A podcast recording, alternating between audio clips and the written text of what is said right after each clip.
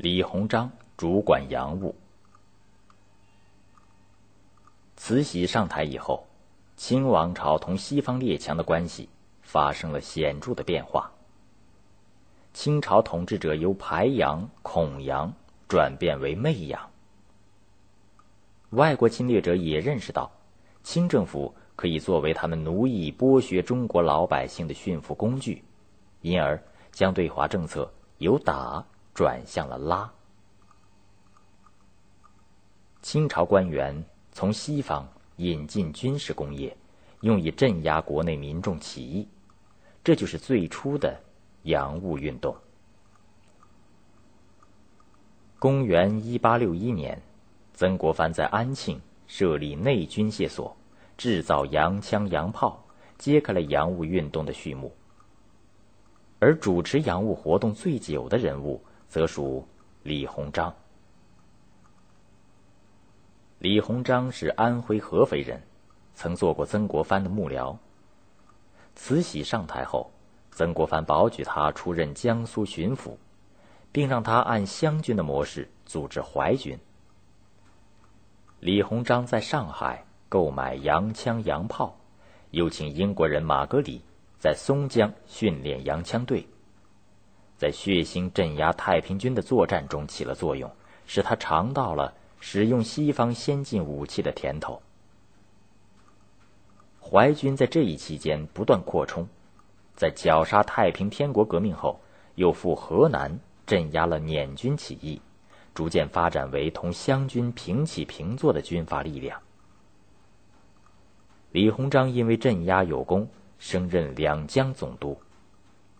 当时的两江总督还兼任南洋通商大臣，掌管长江流域和山东以南各海口的通商事务。李鸿章就在公元一八六五年收购了上海虹口的一座美商机械铁厂，同上海制炮局、苏州制炮局合并，成立了上海江南制造总局。曾国藩。也把派荣鸿赴美采购的机器运到上海，交付李鸿章使用。两年后，又迁移到上海城南高昌庙镇，扩充了生产规模。江南制造总局招募中外技工两千多人，还附有译介西方科技书籍的翻译馆，是当时中国最大的军工企业，以制造枪炮、子弹为主。还造出过一艘六十米长的大轮船。与此同时，李鸿章又在南京雨花台建造了生产洋炮的金陵机器局。当时进口的机器是第一流的，但制造的却是过时的枪炮。生产的大炮没有炮车，只能由士兵抬着走。金陵机器局为大沽炮台制造的重炮。还发生过爆炸，致使全厂只得改为生产台枪。这些落后的军工产品，尽管起不了抵御外侮的作用，对付镇压手无寸铁或仅有大刀长矛的起义群众，仍是绰绰有余。所以，李鸿章还是不惜年年投入大量的国库银两，总数达两千万两之多。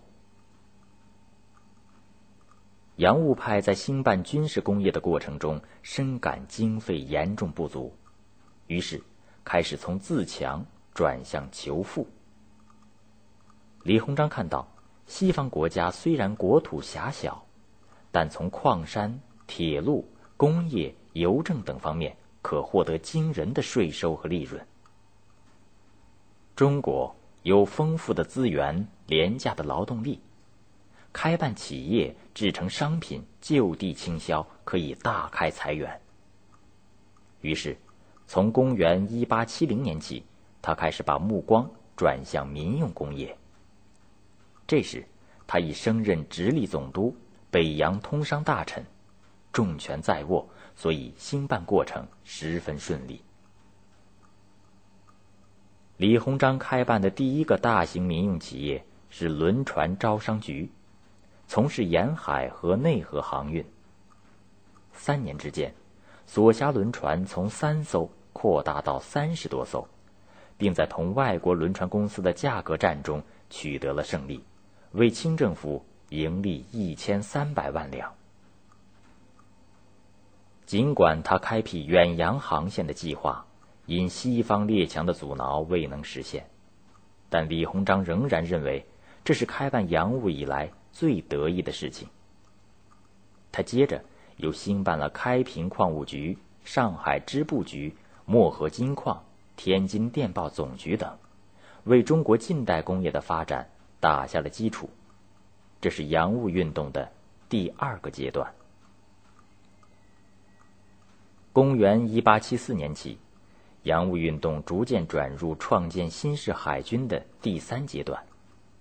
经过十年苦心经营，建成了北洋、南洋、福建三支水师。其中，属李鸿章控制的北洋水师实力最强，拥有七千吨铁甲舰二艘，三千吨巡洋舰七艘等，共二十二艘战船，全部从国外购买。海军兵力因此上升到世界前五名以内，但在甲午中日战争中，北洋海军全军覆没，宣告了洋务运动的破产。李鸿章既是这一运动的倡导者，又成了他的送葬者。洋务运动是官僚资本主义和封建主义的混合产物。它一旦威胁到帝国主义列强的利益，仍然会遭到他们的打击报复。曾国藩、李鸿章等洋务派鼓吹的同治中心，被历史证明只是一场幻想。随着在华利益的重新争夺，西方列强又开始了宰割中国的新一轮的侵略。